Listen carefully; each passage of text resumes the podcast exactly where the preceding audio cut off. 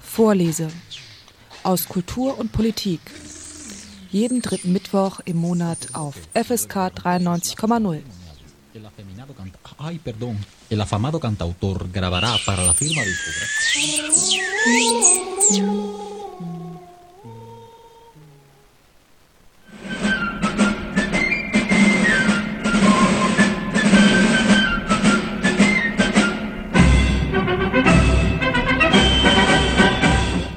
Deutsche Krieger. Der Titel ist gut gewählt. Er macht neugierig, ist ein wenig reißerisch und umschreibt das Thema doch ziemlich genau. Sönke Neitzel hat ihn für sein neues Buch gewählt, das im Untertitel verspricht, eine Militärgeschichte vom Kaiserreich bis zur Berliner Republik zu sein. Das Buch nimmt die alle genau in den Blick. Die Reichswehr, Wehrmacht, NVA und Bundeswehr. Kaum ein anderer Staat hat wohl so eine wechselvolle Militärgeschichte aufzuweisen. In den vielen unterschiedlichen Bezeichnungen drückt die deutsche Geschichte auch dem Kapitel der Armee ihren eigenen Stempel auf. Doch in ihrer inneren Logik lebten alle, die in ihr dienenden Soldaten in einer ähnlichen Welt. Der Welt der Soldaten oder wahlweise Krieger.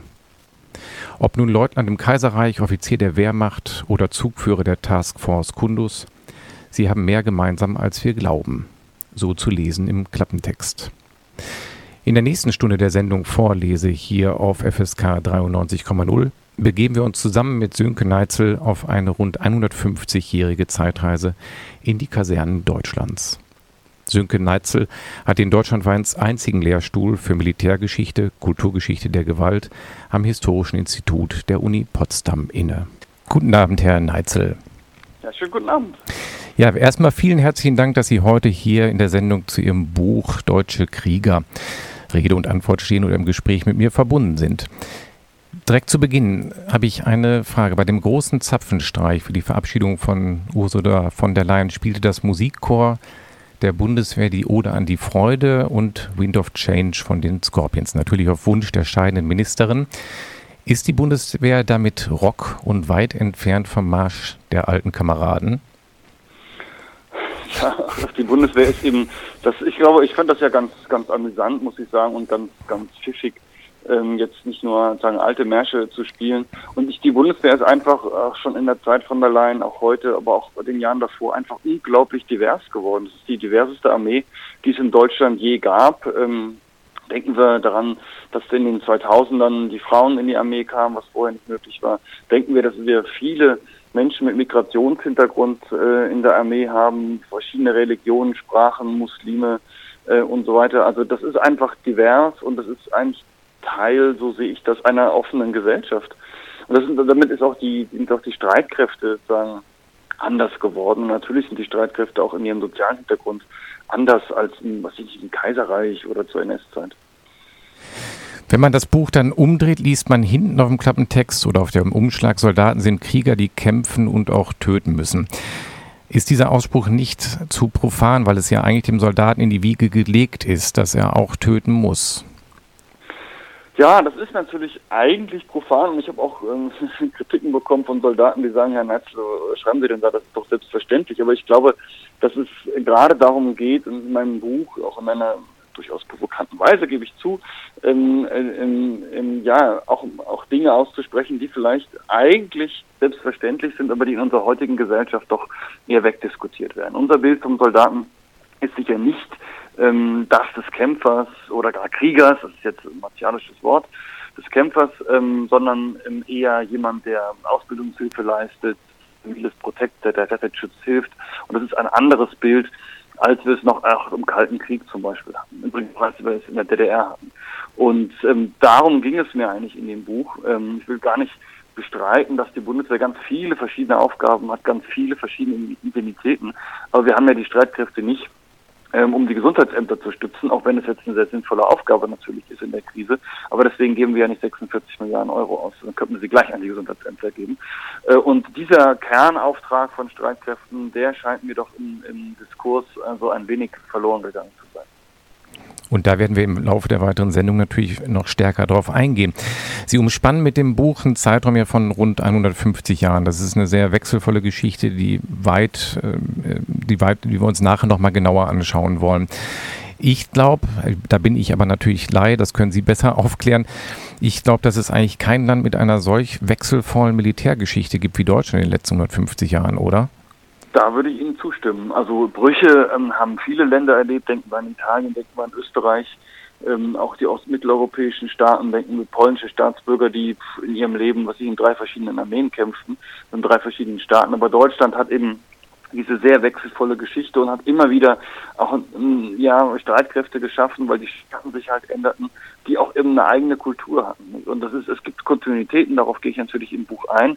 Aber ähm, die Reichswehr, die Wehrmacht, die Bundeswehr, die NVA, das waren eben auch äh, Armeen eigener Logik und eigener Kulturen, äh, weil auch die Staaten und die, die politische Rahmen und die Gesellschaften andere waren.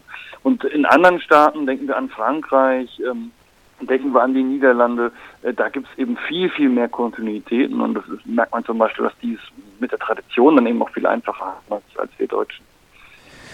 Wenn man sich die Gewichtung im Buch nochmal genauer anguckt, das beschreiben Sie auch in den einleitenden Worten, dann endet auf Seite 82 bereits der Erste Weltkrieg. Und man merkt, und der Zweite Weltkrieg nimmt auch nicht wesentlich äh, viel mehr Zeit in Anspruch.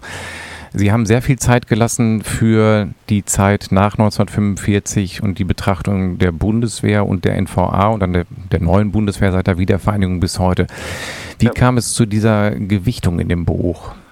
Naja, also wenn man sich so das anschaut, was ich so geschrieben habe in den letzten Jahren, dann ähm, weiß man, dass ich viel zur Wehrmacht geschrieben habe, dass ich auch zum Kaiserreich gearbeitet habe und das ist eigentlich relativ gut aufgearbeitet. Also die Geschichte der Wehrmacht und ähm, auch der Reichswehr und so, das weiß man eigentlich in, in der Wissenschaft relativ gut. Was wirklich das Gap ist, ist die Geschichte der Bundeswehr. Ähm, gerade der Bundeswehr nach 1970, also 70er, 80er Jahre sind, sind, sind eigentlich ganz wenig bearbeitet. Ähm, und auch die Geschichte nach 1990 und ich habe ja auch einen Schwerpunkt auf Afghanistan gelegt. Das ist natürlich für den Brücke auch schwer, weil da auch noch gar nicht viel Akten freigelegt sind. Und auch die NVA-Geschichte ähm, hat ja ein relativ kleines Kapitel, weil das Zentrum für Militärgeschichte in Potsdam hat da schon also eigentlich fast alles drüber gesagt, was es zu sagen gibt. Und dadurch gibt es drei große Kapitel in diesem Buch und drei kleine. Und die drei großen sind über die Wehrmacht, die Bundeswehr im Kalten Krieg und die Bundeswehr heute. Äh, und die Wehrmacht auch, weil natürlich die Endtraditionsdiskussion, Frage der Kontinuität, äh, kommt man um die Macht nicht drum herum. Und das äh, versuche ich ja auch mal kritisch zu analysieren. Also ich glaube, dass ich in dem Buch eher kritische Haltung auch zum Beispiel zur, zur handwerklichen militärischen Fähigkeiten der Wehrmacht entwickelt, kritischer, als man das vielleicht lesen kann. Und die drei kleineren Kapitel dann das Kaiserreich, die Reichswehr und die NVA. Das also ist so ein bisschen eben geschuldet, wo liegt eigentlich was Neues und wo kann man eigentlich auch, auch dem Leser äh, neue Quellen vermitteln. Okay, gut, dann haben Sie schon eine Frage beantwortet. Bei der NVA hatte ich nämlich auch die Frage, warum die so sehr klein geraten ist. Gucken wir genauer in die Armeegeschichte nochmal rein. Die, Sie beginnen mit der ersten deutschen oder gesamtreichsweiten Reichswehr nach der Reichsgründung 1870, 1871, die dann bis 1914 eigentlich eine Friedensarmee war, die aber dennoch in den Kolonial, in den Kolonien in Verbrechen verstrickt waren. Es gab dann lange thematisieren sie auch diesen äh, aus englischer Seite diese Kritik vom German Way of War, das, der mit ja. 1904 begann mit dem Massaker in Herero von Lothar von Trotha. Das dröseln sie nochmal sehr genau auf und beschreiben, dass man es nicht direkt äh, in eine Verbindungslinie nach Auschwitz bringen kann. Wo sind da genau die Unterschiede oder die Brüche? Naja, also das ist, wenn wir Historiker untersuchen bestimmte Phänomene und dann finde ich es auch gut, dass man auch mal eine These wagt und dann auch mal überlegt, stimmt denn das äh, und so? Und wenn ich ähm, richtig sehe, dann hat mein äh, lieber Kollege Jürgen Zimmerer das ähm, ähm, als einer der ersten aufgebracht.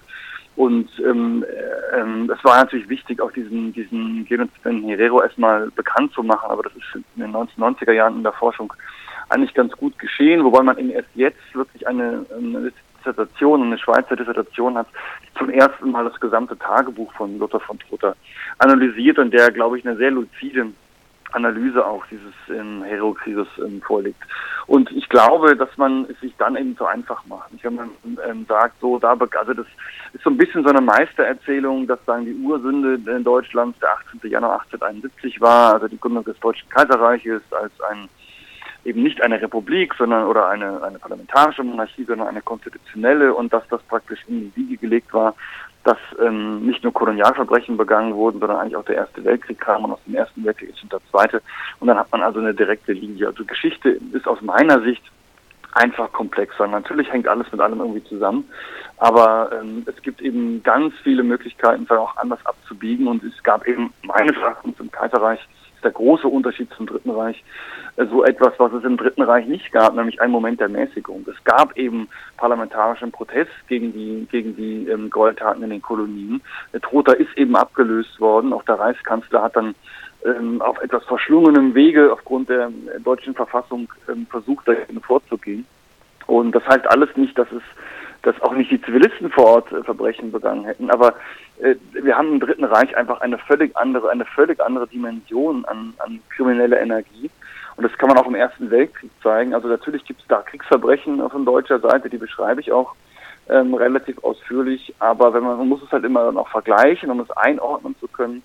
Und da sehe ich eigentlich äh, das Deutsche Kaiserreich im Ersten Weltkrieg nicht anders als die anderen, ist nicht kategorial anders als die anderen Staaten auch. Und das ist natürlich im Dritten Reich, warum man nicht näher drüber zu reden, was völlig anderes. Nicht? Da steht man, die Deutschland singulär da und das ist eine andere, eine andere, eine andere Ebene.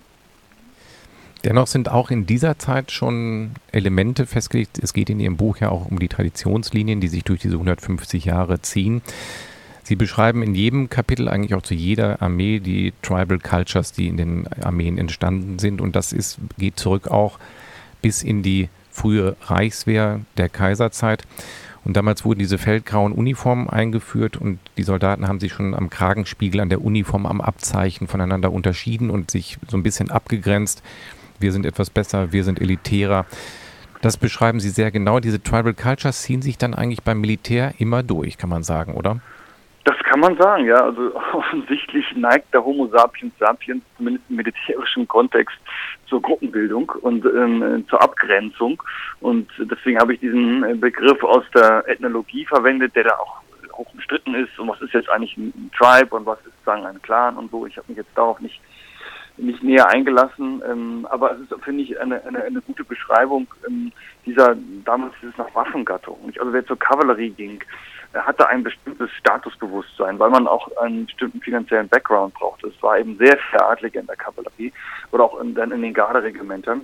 Und das waren auch ähm, sozial ganz wichtige Orte. Nicht? Also wer als junger Leutnant ähm, eine entsprechend vermögende Frau heiraten wollte, der musste sozusagen in einem besonders angesehenen, sozial angesehenen Regiment ähm, sein. Ich zitiere ja auch mal die Bamberger Sektulan, die sind also dem Stichwort bekannt, weil sie eben ein sehr ausgeprägtes Casino-Leben hatten und auch entsprechend ähm, vermögend waren. Und äh, das verändert, diese Tribal Cultures verändern sich natürlich, also der Adel spielt eine immer geringere Rolle, ähm, auch die Kavallerie spielt natürlich dann praktisch auch in der Zwischenkriegszeit eine geringe Rolle nur noch oder in der Wehrmacht gar nicht mehr. Aber diese Identität, die man, die man dann hat, also auch, das kann man eben bis heute sehen, ähm, die Panzertruppe, deren Geschichte eben aus der Kavallerie sagen herauskommt. Man unterscheidet sich ähm, eben mit den mit den Waffenfarben äh, und da da legt man auch noch großen Wert drauf. Oder wenn wir an die Aufklärungstruppe heute in der Bundeswehr denken, die haben eben auch noch sagen alte Sitten und Gebräuche im Kasinoleben. Ähm, das ist alles ein bisschen weniger geworden als im Vergleich noch zu den 70er oder 80er Jahren, aber es ist immer noch spürbar. Und wenn man die Bundeswehr auch heute verstehen will, dann muss man diese Unterschiede der Kulturen sehen. Und das ist, kann man auch im Zivilleben äh, beobachten. Nicht? Also wenn ich sehe an der Universität, ähm, in der geisteswissenschaftlichen Fakultät, dann ist vielleicht aus Sicht eines Mathematikers das irgendwie alles gleich. Aber natürlich gibt es ganz wesentliche Unterschiede zwischen Politikwissenschaftlern, Soziologen und, und, und Historikern, die sich ganz anders definieren, obwohl sie ja mit ähnlichen Gegenständen umgehen. Und so ist es ja, also so ähnlich dann eben im Militär. Im Militär auch sicherlich noch ausgeprägter weil es natürlich auch ein anderer, anderer Beruf ist, der letztlich dann eben auch um den Einsatz seines Lebens geht. Und da spielen solche Kulturen dann immer eine größere Rolle. Stichwort Einsatz des Lebens. Man, dann kam quasi der Ernstfall mit dem Beginn des Ersten Weltkrieges. Da werden wir jetzt gar nicht so stärker drauf einsteigen, weil, wie Sie schon sagten, ist da natürlich auch sehr viel erschienen. Es äh, ging relativ schnell in einen Stellungskrieg über, das ist bekannt. Die Reichswehr perfektionierte in dieser Zeit den Einsatz der Artillerie. Es gab Kriegsverbrechen und am Schluss des Krieges kamen schon die ersten Sturmtruppen auf. Sie haben ja auch ein Bild im Buch abgebildet, wo man einen Soldaten sieht, der dann etwas natürlich abweicht vom Zweiten Weltkrieg, aber mit vielen Handgranaten gespickt. Die Reichswehr perfektionierte im Krieg auch schon ihr Kriegshandwerk. Ja, also ich würde von der von der kaiserlichen Armee sprechen. Reichswehr ist dann sagen der Terminus technicus für die äh, Armee der Weimarer Republik. Aber ja, die, die kaiserlichen Armeen, das sind ja Kontingentheere der einzelnen Staaten, die die perfektionierte das Kriegshandwerk. Und also wenn man jetzt mal mal äh, sagen, ich frage mich auch, wie denkt man den Krieg und wie führt man den Krieg? Ne? Und da kommen die Verbrechen mit rein, aber da kommt auch mit rein, äh, was machen die eigentlich? Also wie kämpfen die eigentlich und wie lernfähig zum Beispiel sind Armeen? Und da ist es eben interessant zu sehen, dass wahrscheinlich in den letzten 150 Jahren die kaiserliche Armee die lernfähigste Armee in einem, in einem äh, engeren militärischen Sinne ähm, gewesen ist. Das heißt, die, die Offensiven, die alle Staaten machen, die scheitern ähm, und dann lernen diese, kaiserlichen Soldaten, Offiziere lernen die Defensive und sie lösen das größte Problem, was man militärisch in dieser Zeit hat, nämlich den Durchbruch durch eine ähm, schwer befestigte Frontstellung. Ähm, das schaffen die Alliierten wirklich so, aber die Deutschen dann dann in Italien, in Riga und ähm, in der Frühjahrsoffensive durchaus. Und das ist ganz interessant, dass man das vielleicht gar nicht so meinen möchte, dass also in der Lernfähigkeit, in der Durchdringung jetzt militärtechnischer Probleme, ich glaube, dass die, die, die kaiserlichen Streitkräfte der, auch der Wehrmacht zum Beispiel überlegen gewesen. Ihr hört die Sendung Vorlese hier auf FSK 93,0. Und bei mir in der Sendung ist heute Sönke Neitzel zu Gast und wir sprechen über sein Buch Deutsche Krieger vom Kaiserreich zur Berliner Republik, eine Militärgeschichte. Herr Neitzel, zum Ende des Ersten Weltkrieges steht das Deutsche Reich zum ersten Mal mit einer Niederlage da. Es ist eine Armee der Niederlage, so überschreiben Sie das auch. Die Reichswehr ist im Feld geschlagen. Man kennt diese ganzen Legendenbildung der Durchstoßlegende und so weiter. Ähm, es gibt in den folgenden Jahren dann der Weimarer Republik, so nennen sie es, eine Entfremdung von Republik und Armee. Gustav Noske muss 1920 schon zurücktreten als Reichswehrminister und danach gibt es keinen mehr von der SPD. Wie verhält es sich mit der Armee aus der Kaiserzeit mit vielen monarchistischen Traditionen und der jungen und ersten Demokratie in Deutschland? Ja, das ist natürlich ein, ein ganz schwieriges Verhältnis, ähm, wenn das, das Trauma der Niederlage ist sicherlich sehr, sehr groß in Deutschland. Die, die, der Glaube, man, hat den Krieg irgendwie gewonnen und, und dann kommt eben der Versailler Vertrag an 1920 dann äh, als ähm, ein großer Schock nochmal. Die Reduzierung ähm, der Armee, der vorläufigen Reichswehr dann auf nur 100.000 Mann, viele werden arbeitslos. Und dann gleichzeitig auch die Verwicklung derjenigen, die noch bei der Armee bleiben, in, in die inneren Unruhen also den Ruheaufstand und, und diese ganzen Dinge. Und das äh, führt eigentlich zu einem weiteren Riss. Es ist ganz interessant, dass äh, die ersten Generäle, also Walter Reinhardt nenne ich da, dass die eigentlich schon wollen, dass es eine Armee der Republik wird. Und die wollen auch, auch in ihren bestimmten Traditionsrichtlinien sagen, sondern nein, wir müssen das Monarchistische zurückschneiden. Und diese Republik, dieses Land braucht jetzt eben auch eine neue Armee. Und das Fatale ist eigentlich, dass, dass solche liberalen Kräfte wie Reinhardt, aber auch dann der spätere Reichsminister Gröner, ähm, nicht von Anfang an am Ruder bleiben. Gröner wird dann ja erst Ende der 20er Jahre Reichsminister. Und das führt dann zu einer Entfremdung.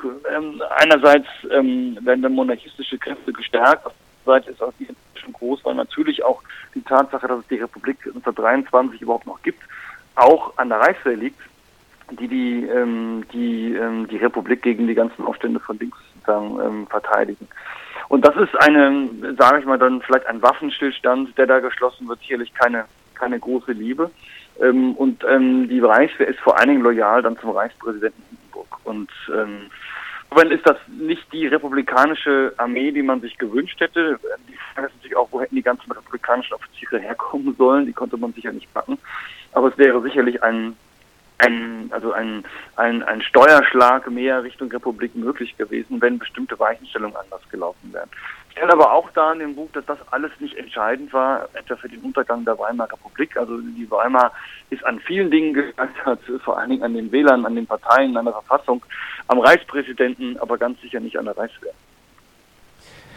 In Filmen oder jetzt Serien, ich muss gerade an Babylon Berlin denken, wird ja einmal immer wieder dieses Bild aufgegriffen von dem Staat im Staate. Ich glaube, das ist jetzt gerade so ja. ganz populär, weil es diese Staffeln da gab und das ja sehr spannend gemacht war in dieser Serie auch dass die Reichswehr natürlich in Kooperation mit der Sowjetunion aufgerüstet hat und versucht hat, intern den Versailler Vertrag mit diesem 100.000 Mann Friedensheer zu umgehen ist klar, dieser Staat im Staat, der oft so als Schlagwort auch verwendet wird, um dann auch später dann, wenn wir zur Bundeswehr kommen, da immer als, als Damoklesschwert da irgendwie hing, dass sich das, die Armee so entwickeln könnte, dem erteilen sie mehr oder weniger eine Absage und rücken es etwas klarer zurecht. Es gab also nicht den Staat im Staate, so wie man das als Schlagwort verstehen würde. Ja, also das ist ganz interessant, ähm, weil es in der Tat also bis heute ja nicht aus den Geschichtsbüchern oder den Dokumentationen in, den populären Diskurs rauszubekommen ist und Staat am Staat steht auch im Traditionserlass heute drin.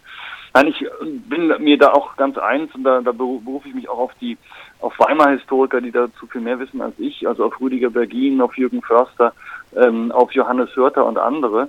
Denn äh, dieser Begriff Staat im Staat, ich habe das mal recherchiert, ist eigentlich in der in der Publizistik schon im 19. Jahrhundert, da wird für alles Mögliche verwendet und bekommt seine spezifische Ausrichtung auf eine Armee dann 1919 in der SPD-Presse.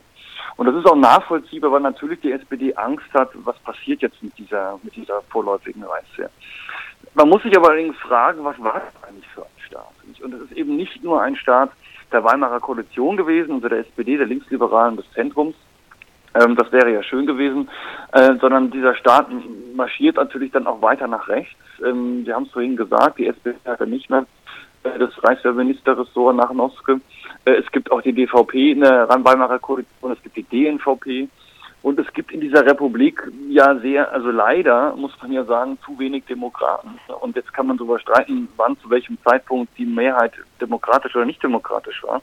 Auf jeden Fall haben sehr, sehr viele Deutsche mit dem Wertesystem, mit dem Normensystem der Reichswehr überhaupt gar kein Problem. Nicht zuletzt der Reichspräsident. Ähm, und auch die SPD war ja an den Geheimrüstungen äh, immer mit beteiligt. Sie wusste all das, hat das getragen.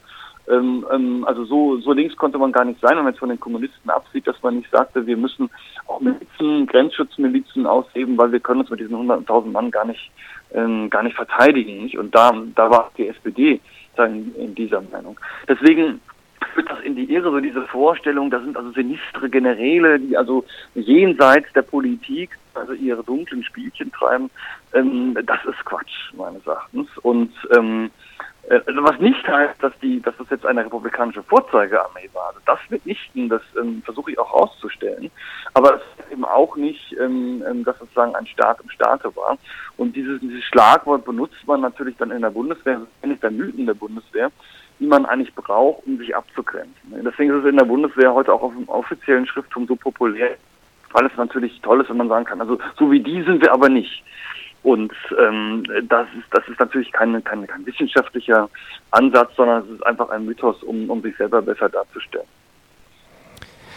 Die Reichswehr wird dann, also nee, nicht die Reichswehr selbst, aber ähm, von Hindenburg ernennt dann Hitler zum Reichskanzler und 1935 beginnt mit der Einführung der allgemeinen Wehrpflicht, der Aufbau dann der Wehrmacht. Und jetzt kommen wir natürlich zu dem äh, schwierigsten und dunkelsten Kapitel in der deutschen Militärgeschichte. Ähm, der Aufbau der Wehrmacht muss relativ schnell vonstatten gehen. Das beschreiben Sie auch, dass innerhalb von kürzester Zeit ein Millionenheer aus dem Boden gestampft wird.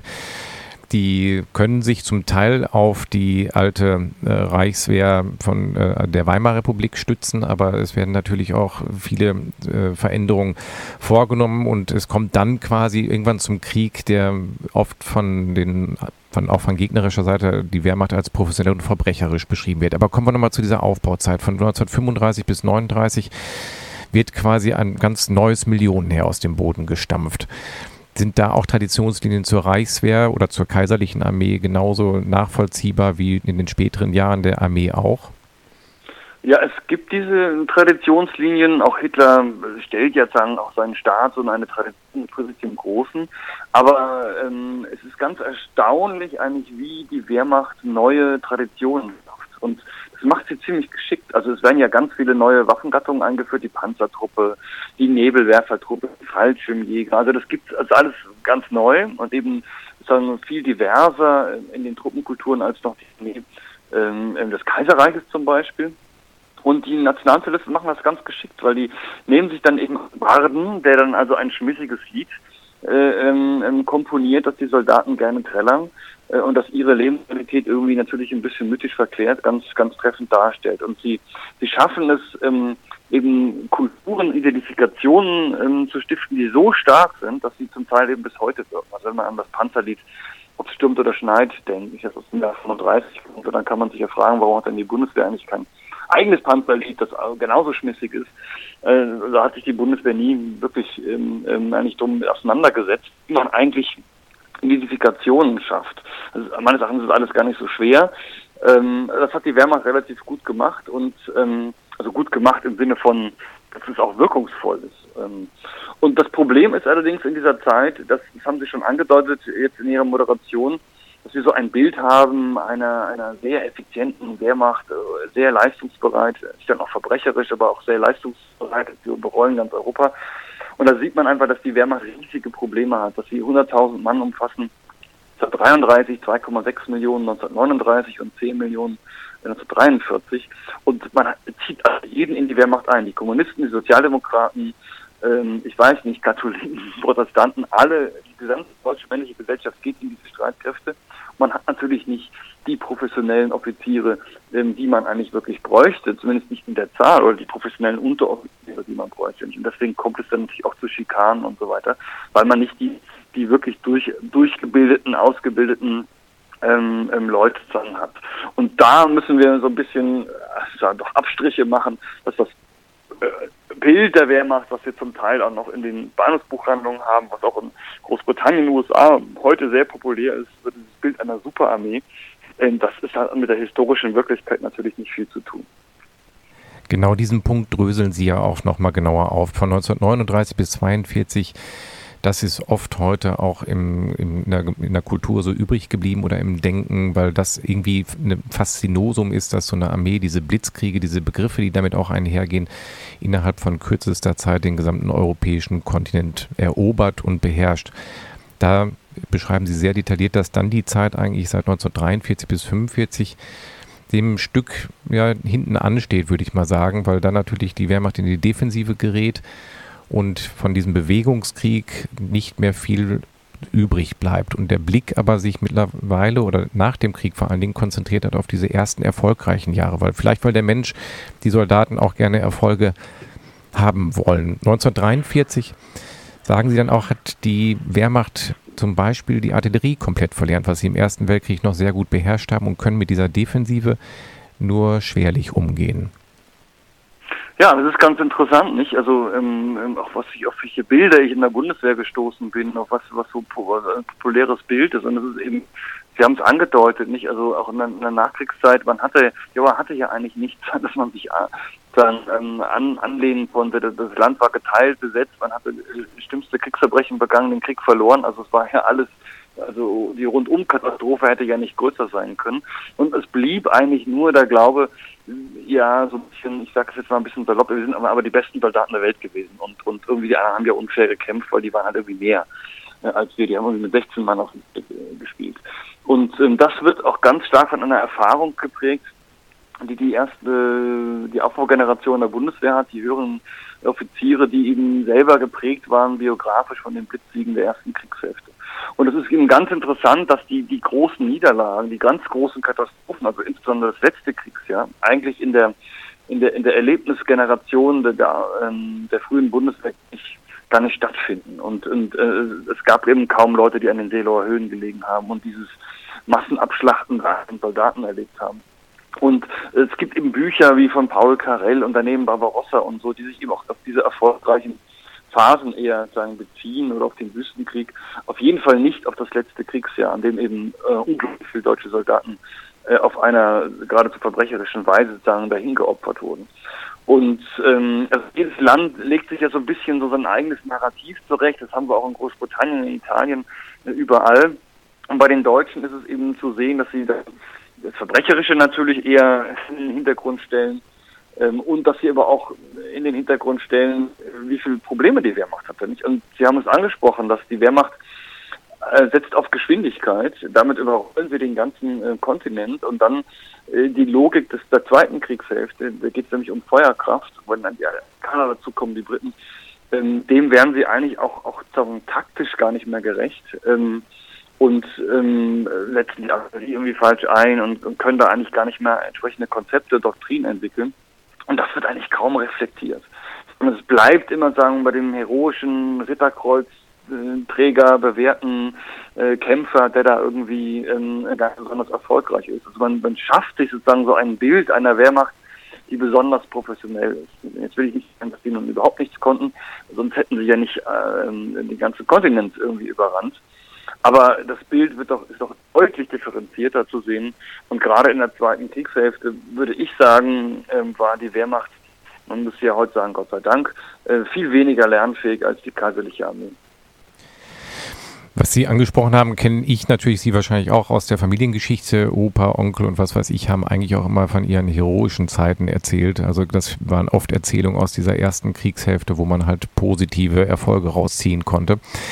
Die Wehrmacht war, um es nur kurz anzudeuten, das ist natürlich auch hinlänglich bekannt, aber das ist natürlich jetzt nachher nochmal wichtig, wenn wir einen Blick auf die Nachkriegszeit werfen massiv und tief in Kriegsverbrechen verstrickt. Sie beschreiben es ja, also dieser Blick auch vom Ausland als, sie wird beschrieben als professionell und verbrecherisch.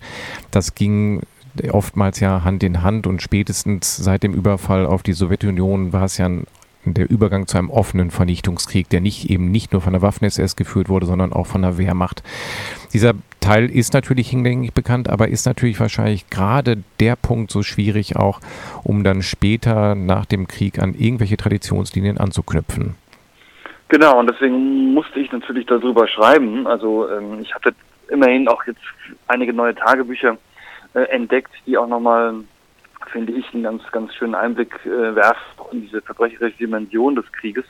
Ähm, aber man kann natürlich die Wehrmacht äh, ohne diese Verbrechen, ähm, äh, ja, das gehört einfach zum Bild dazu, nicht? Und man kann sie auch nicht nur mit den Verbrechen sehen, also auch die, auch die, Kriegführung gehört dazu, sind eben zwei Seiten einer Medaille. Und wenn wir sehen, wie es dann weitergeht, dann müssen wir natürlich wissen, was ist das eigentlich für eine Institution. Und ähm, das ist eben, wenn man das wissen wir alle, dass es eben um die Ermordung des sowjetischen Kriegsgefallenen geht und so weiter und so weiter. Und ich bringe das ja mal später im Afghanistan-Kapitel auf den Punkt. Also die Bundeswehr in Afghanistan ist eben geprägt durch eine Einhegung der Gewalt und die Wehrmacht ist geprägt durch eine Entgrenzung der Gewalt. Und das ist auch der große Unterschied zur kaiserlichen Armee. Also es fehlt bei der Wehrmacht eben äh, cum grano salis das Element der Mäßigung. Und das ist, sie ist nicht immer überall, hängt auch von der Situation ab, aber sie ist von ihrer Disposition eben extrem gewaltbereit und ähm, das zieht sich eben durch ganz, ganz, ganz viele Fronten. Ne? Was nicht heißt, dass jeder, jeder Verbrechen begeht, aber insgesamt als Kultur ist sie eben, äh, ich sage mal, entgrenzt. Und äh, das ist ein, steht sozusagen singulär da in der deutschen Militärgeschichte. Das ist das kaiserliche, die Armee war nicht so und die Bundeswehr selbstverständlich äh, sagen auch nicht. Das muss man immer im Hinterkopf haben. Und weil es natürlich immer mitschwingt auch. Und das macht die Tradition so schwer. Ähm, aber und das macht natürlich auch, es ist interessant, wie auch die, die Bundeswehr dann damit umgeht. Ich meine, das weiß natürlich auch jeder. Es ist auch irgendwie klar, dass niemand, der dann in die Bundeswehr geht, wirklich mit weißer Weste aus diesem Krieg rauskommt. Es geht dann um hellgrau und dunkelgrau. Ähm, aber aus einem solchen Vernichtungskrieg kommt niemand mit einer weißen Weste raus. Übrigens auch die Leute des 20. Juli. Also da, das, das ist immer wichtig zu wissen und das macht ja auch die Tradition so schwer. Nicht? Wo fängt man an, wo hört man auf? Ähm, mit dieser Weste einfach nicht haben, diejenigen, die in der Wehrmacht kämpfen. Ihr hört die Sendung Vorlese hier auf FSK 93,0 und in der heutigen Sendung ist bei mir Sönke Neitzel zu Gast und ich spreche mit ihm über das Buch Deutsche Krieger vom Kaiserreich zur Berliner Republik und wir sind jetzt vor dem Lied bei der Kapitulation schon angekommen. Der Wehrmacht im 8. Mai 1945 schweigen in Europa die Waffen und die Wehrmacht ist geschlagen. Es kommt dann relativ schnell die Frage auf, wie geht es jetzt weiter militärisch, wenn wir jetzt mal auf die Westzonen blicken und relativ früh schon, also schon kurz nach der Gründung der Bundesrepublik 1949, gibt Konrad Adenauer schon so eine Ehrenerklärung 51 und 52 für die äh, Wehrmacht, aber auch für die Waffen-SS ab. Die Bundeswehr gibt es da noch nicht, aber es ist wahrscheinlich schon gut vorgebaut, um dann doch vielleicht irgendwann Streitkräfte wieder einzuführen, wo man auch die Alten für braucht. Ja, ich meine, die, die, das groß, die große Herausforderung war ja äh, für Adenauer, ähm, wie bekomme ich eigentlich meine Souveränität? Und ihm war klar, wenn ich Streitkräfte aufbaue, wenn ich den Amerikanern eine Moorrübe vorhalte, eigene Armee äh, zur Sicherung Westeuropas, dann kann ich einen Deal machen, im Trumpschen Sinne. So, und ähm, diese zwölf Divisionen, die Adenauer versprach, innerhalb von drei Jahren aufzubauen, ähm, das war die Moorrübe, in die die Amerikaner kräftig reinbissen.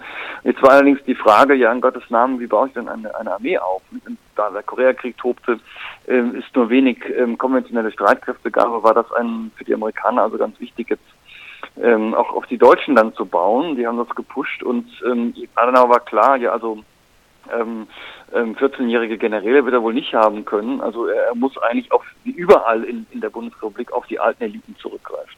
Und die ähm, war klar, das war ohnehin dann das Problem, wie würden die eigentlich zum Staat stehen? Also wir haben ja, ich weiß nicht, acht, neun Millionen Wehrmachtveteranen äh, in der Bundesrepublik. Wir haben etwa 250.000 Waffen-Veteranen. Wir haben Millionen von, von Vertriebenen. Und die Frage war, äh, ja, also was mache ich eigentlich mit denen? Ähm, sind die loyal zu dieser jungen Republik? Meines Erachtens war das ein von Adenauer ein genialer Schachzug. Natürlich wissen wir heute, ähm, dass so eine Ehrenerklärung, äh, also das würden wir heute natürlich nicht mehr machen und wir wüssten, wissen heute viel mehr über die Geschichte der Wehrmacht und die Verbrechen.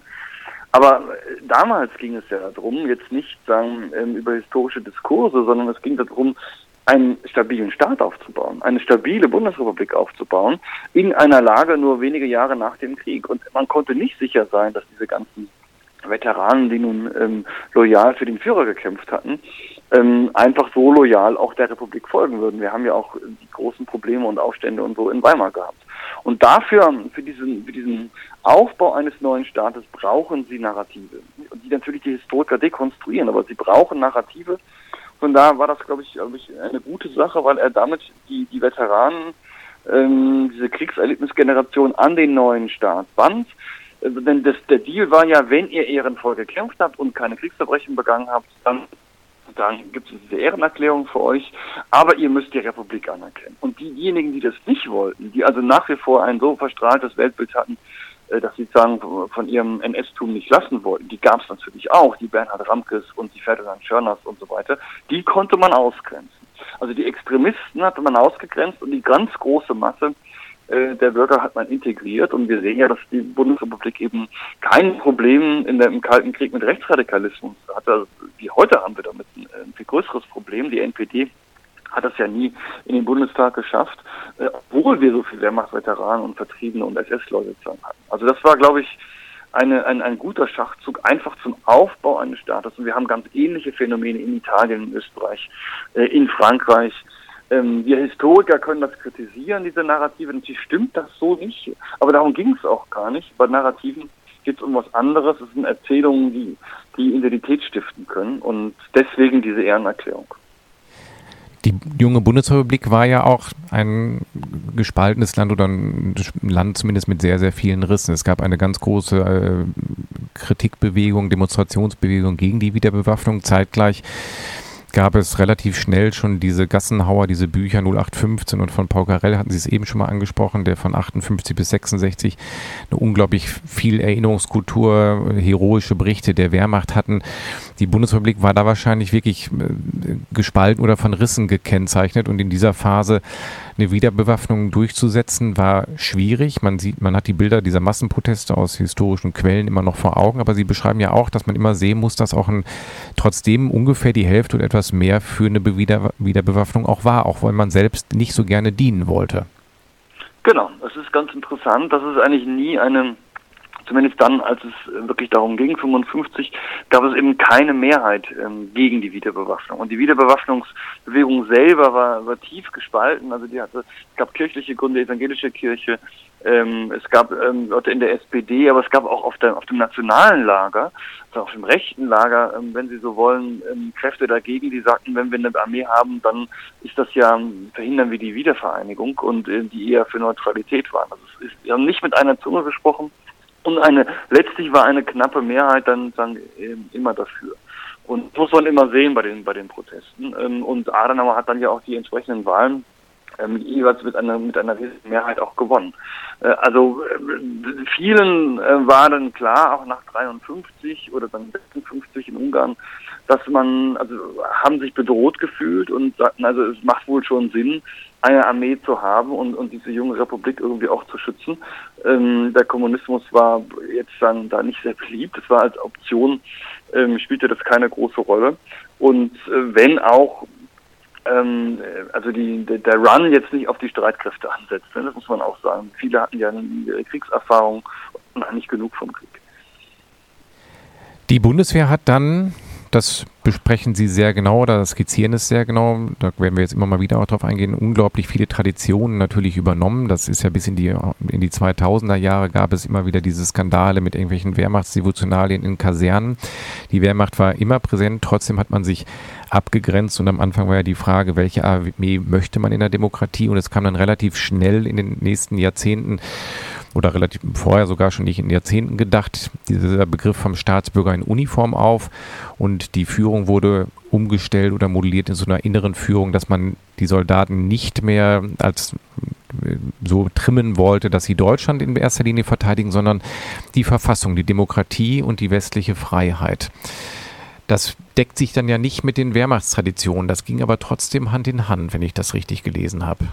Ja, das ist, ähm, weil man, also das hat, auf dieses Phänomen bin ich in meinen Forschungen gestoßen, die ganz viele Soldaten trennen eigentlich das Politische vom äh, engeren militärischen Handwerk. Also äh, politisch ruht diese Republik ja auf einer demokratischen Tradition, die im Südwesten Deutschlands beginnt, diese Hambacher Fest, ähm, die Paulskirche äh, und so weiter ähm, und dann Weimarer Republik, auch aus meiner Sicht auch das Kaiserreich, ähm, sagen mit dem Reichstag und so weiter, Entstehung der Parteien, der Fraktionen, ähm, der, der, der Massenpresse und so und Weimarer Republik und dann, dann eben 1949 so. Und diese diese, das ist eine politische sagen, Ebene und die Wertenormen des Grundgesetzes haben dann sagen, in dieser diesem Frühliberalismus ja auch, auch mit ihrer Tradition, da kommt dann, denken wir an die deutsche Fahne, Schwarz-Rot-Gold, die, die Befreiungskriege gegen Napoleon und so. So. Und das ist das die eine Ebene. Und dann gibt es eine andere Ebene, ähm, sagen jedes Berufshandwerk, also was ich nicht von den Berliner Philharmonikern, Schalke 04 oder das Bäckerhandwerk, ähm, ähm, hat jetzt sagen Traditionen, die vor 1945 liegen. Und so ist es auch bei den Soldaten gewesen. Also die Frage äh, bei der Panzertruppe, der Fallschirmjägertruppe, ähm, wo kommen wir eigentlich, oder der Jägertruppe, die dann eher aus den Befreiungskriegen kommen, wo kommen wir eigentlich her? Äh, und, und wie führen wir eigentlich einen Krieg? Und da die Bundeswehr hat ganz viele Vorschriften, Doktrinen, ähm, wie man eigentlich Krieg führt, übernommen, wie man den Krieg denkt. Ähm, das ist nachvollziehbar, weil ja 13.000 Wehrmachtsoffiziere in die Bundeswehr gehen und die machen im Prinzip das erstmal weiter, äh, gerade beim Heer, ähm, was sie vorher in der Wehrmacht gemacht haben. Und dieser, dieser, dieses, diese zwei Ebenen, die können eigentlich nicht alle, aber doch sehr viele eigentlich ganz gut unter einen Hut bekommen. Und das Neue, äh, also auch bis hin zu Minister Werner und, und vielen, vielen Generalen, diese beiden Ebenen können sie eigentlich ganz gut ähm, vereinen. Das ist einfach ein Befund, der, auf den man in den Quellen stößt. Und interessant ist dann auch in diesen Traditionsbildern, dass die Bundeswehr vereint, nämlich von vornherein den 20. Juli, der ist sozusagen äh, ganz dabei, diejenigen, die den Aufstand des Gewissens gewagt haben, die also sozusagen aus Sicht des NS-Regimes den Eid gebrochen haben, ähm, diesen Schritt gemacht haben, Stauffenberg, Tresco und Axel von den Busche und so weiter. Und gleichzeitig aber auch die, die das nicht gemacht haben. Weil natürlich das Problem ist, wie gehe ich denn mit denen um, die also bis zum 8. Mai 45 ähm, ähm, gekämpft haben für Hitler. Und die kann ich gar nicht ausgrenzen, weil ähm, die Masse der Gesellschaft hat das eben getan. Nicht? Die Ärzte, Journalisten, äh, denken wir an Henry Nunn, äh, also ich, ähm, äh, der Spiegel, also überall sitzen ja Wehrmachtssoldaten in dieser Gesellschaft, die Ärzte, die Juristen. Ähm, und von daher vereinigt die Bundeswehr eigentlich beides und macht auch in den frühen Reden das deutlich. Und da entstehen schon Spannungen daraus, natürlich, auch je nach politischer Richtung und so. Aber eigentlich muss man sagen, summa summarum lebt die Bundeswehr im Kalten Krieg mit diesen beiden Welten, 20. Juli und, sag ich mal, unsere Wehrmachtssoldaten, ähm, wie auch sozusagen so eine handwerkliche Tradition, wie die politische Tradition der Republik eigentlich ganz gut. Sie kriegen das eigentlich ganz gut unter einen Hut. An, in Anbetracht der Zeit können wir gar nicht so ganz genau in die Tiefe gehen. Ich möchte aber kurz noch einen Exkurs machen, weil Sie das jetzt sehr gut für die Bundeswehr beschrieben haben. Ganz kurz, das Kapitel ist auch kurz im Buch. Die NVA geht einen ganz anderen Weg in der ehemaligen DDR. Dort beruft man sich äh, nicht auf die Wehrmacht, übernimmt auch weniger Generäle und höhere Offiziere aus der Wehrmacht im Vergleich zur Bundeswehr. Man schafft eigene Traditionen, die in der sozialistischen oder Arbeiterbewegung begründet sind. Das ist ein ganz eigener Strang, der quasi parallel zur Bundeswehr läuft, aber die NVA als Armee ist eigentlich bis 89 immer äh, in Gefechtsbereitschaft. Ja, es ist eine ganz andere Armee, wie Sie es beschrieben haben, eine ganz andere Kultur. Ich habe das Kapitel beschrieben, ähm, ähm, außen, außen preußisch, innen sowjetisch. Also sie, sie ist eigentlich eine sowjetische Armee äh, mit einer sowjetischen Führungskultur und mit einer, auch also der Staat ist eben ja auch ein Arbeiter-Bauernstaat mit eigenen Traditionen und die, diese Traditionen werden eben auch auf die Armee übertragen und da ist nur mit Kontinuitäten nichts. Ne? Die Bundesrepublik ist eben ein Staat mit Kontinuitäten, Elitenkontinuitäten, die DDR ist das nicht und so ist eben auch ihre Armee. Äh, und sie zeigt eben auch, dass man äh, eine Armee aufbauen kann, auch ohne Wehrmachtelite. Äh, das braucht zwar länger, also die NVA braucht länger, bis sie wirklich einsatzbereit ist, aber äh, spätestens Ende der 60er Jahre haben sie das dann irgendwie, sozusagen irgendwie hinbekommen. Das ist sagen eigentlich äh, eine ganz interessante Sache und die NVA ist noch stärker als die Bundeswehr eigentlich auf den Kampf getrimmt. Also auf die, auf die Überlegung, dass der aggressive Imperialismus des Westens kurz davor ist, den Osten zu überfallen, dass deswegen eben eine ähm, völlige Gefechtsbereitschaft und totale Gefechtsbereitschaft geleistet sein muss, um dann den Krieg auf den Boden des Gegners ähm, zu führen. Also die Idee ist ja anzugreifen, den zu überrollen, ähm, in dem Fall, falls der Westen irgendwie eingreifen sollte. Und jetzt diskutieren wir natürlich alle Historiker, ähm, wie ist denn das zu verstehen? Ähm, ähm, ähm also ist das nur ein Deckmäntelchen, dass man eigentlich seine offensiven Absichten ja defensiv tarnt, oder war es wirklich so, dass die sozialistischen Länder ähm, glaubten, dass der Westen sie überfällt. Also da sind wir noch nicht ganz, ganz, äh, ganz, ganz klar, weil wir natürlich die Angriffspläne aus oder die, äh, die Pläne überhaupt, die operativen Pläne aus Moskau nicht haben. Aber die, die NVA war eben nicht am Wochenende zu Hause wie die Bundeswehr, sondern sie war immer in, in einer extrem hohen Gefechtsbereitschaft und konnte praktisch auf Kommando aus den Kasernen rausrollen und in den Kampf ziehen. Aber es ist auch wieder eine deutsche Traditionslinie. Sie beschreiben es im Buch. Also die, die deutschen Armeen waren eigentlich immer von der Bewegung her gedacht, vom Angriff, von der schnellen äh, Umfassungsbewegung. Also insofern passt die NVA vielleicht da auch rein, dass sie permanent gefechtsbereit war für einen schnellen Vorschuss des Gegners. Defensiv wurden die Armeen ja selten oder fast nie gedacht. Nach 1989 äh, ist ein großes Kapitel, da, da können alle nur wirklich, kann ich empfehlen, es zu lesen, weil wir es jetzt gar nicht so genau aufdröseln können. Nach 89 wird auch die Bundeswehr oder die beiden Armeen vereinigt. Die NVA wird abgewickelt. Und die Bundeswehr ist relativ wenige Jahre noch eine Friedensarmee und wird dann aber peu à peu in die internationalen Konstellationen hineingezogen. Man kann nicht mehr abseits stehen. Sie beleuchten da auch einige sehr kritische Punkte. Das ist schon 1991. Die zwei bis 300 Soldaten beschreiben sie, die dann schon mal so ein bisschen Bürgerkrieg illegal geprobt haben im jugoslawischen Bürgerkrieg. Die Armee entwickelt sich zu einer Armee, die auch aktiv in kriegerische Auseinandersetzungen gezogen wird. Man hat aber daneben eine politische Wahrnehmung und Öffentlichkeit in Deutschland, die eigentlich das Wort Krieg und Gefallene nicht in den Mund nehmen möchte. Ja, also die Bundeswehr ähm, ja, ist in einer völlig neuen Welt nach 1990 und die Frage ist dann, was ist das für eine Welt? Und die Hoffnung ist natürlich groß, dass es keine Kriege und Konflikte mehr gibt, aber dem ist nicht so. Ne? Jugoslawien tobt ein blutiger Bürgerkrieg und man versucht sich eigentlich da rauszuhalten, aber so ganz ähm, kann man es dann eben nicht. Und wir haben dann bis zum Kosovo-Konflikt, wo dann auch klar ist, ähm, dass selbst Rot-Grün, die ja nun wirklich nur nicht als, als, als Kriegstreiber gelten, aber denen ist klar, die Bundesrepublik ist so sehr in diese Allianz äh, verwoben. Das machen die Amerikaner auch, auch Joschka Fischer klar, dass wenn die Deutschen sich da jetzt völlig raushalten, dann, dann, dann fliegen sie eigentlich raus und dann haben sie gar nichts mehr zu melden. Also geht auch Joschka Fischer diesen Weg oder wird auch Schröder möglicherweise die Koalition äh, aufkündigen. Also äh, dann geht er aus Staatsräsongründen diesen Weg und die deutschen Tornado-Maschinen ähm, beteiligen sich also an dem Luftkrieg gegen gegen Serbien.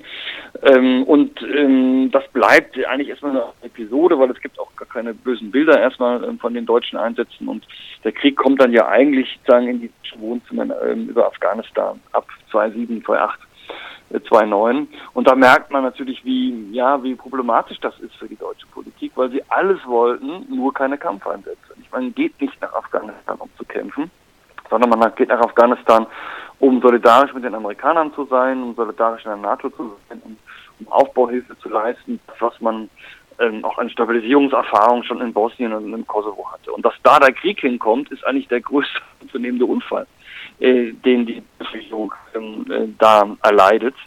Ähm, und dann auch die Schwierigkeiten, damit entsprechend umzugehen. Herr Neitzel, leider sind wir jetzt ja. am, wirklich am Ende der Sendung angelangt. Es gibt noch viele Punkte, auf die ich eingehen würde.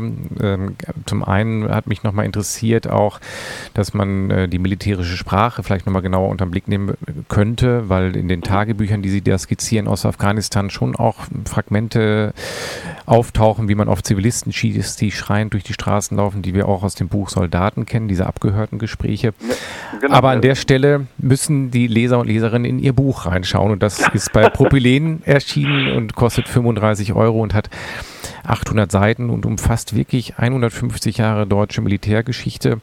Und gerade diesen letzten Aspekt, dem Sie ein großes Kapitel widmen, können wir jetzt nicht mehr näher drauf eingehen, aber es ist auf jeden Fall lesenswert, sehr abwechslungsreich und lässt nochmal Anlass zum Nachdenken oder gibt Anlass zum Nachdenken, wie man eigentlich die Bundeswehr jetzt in der heutigen Zeit denkt.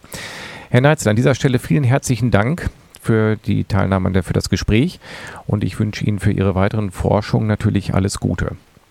Vielen Dank für das Gespräch, hat viel Spaß gemacht und äh, auf bald. Bis dann. Tschüss.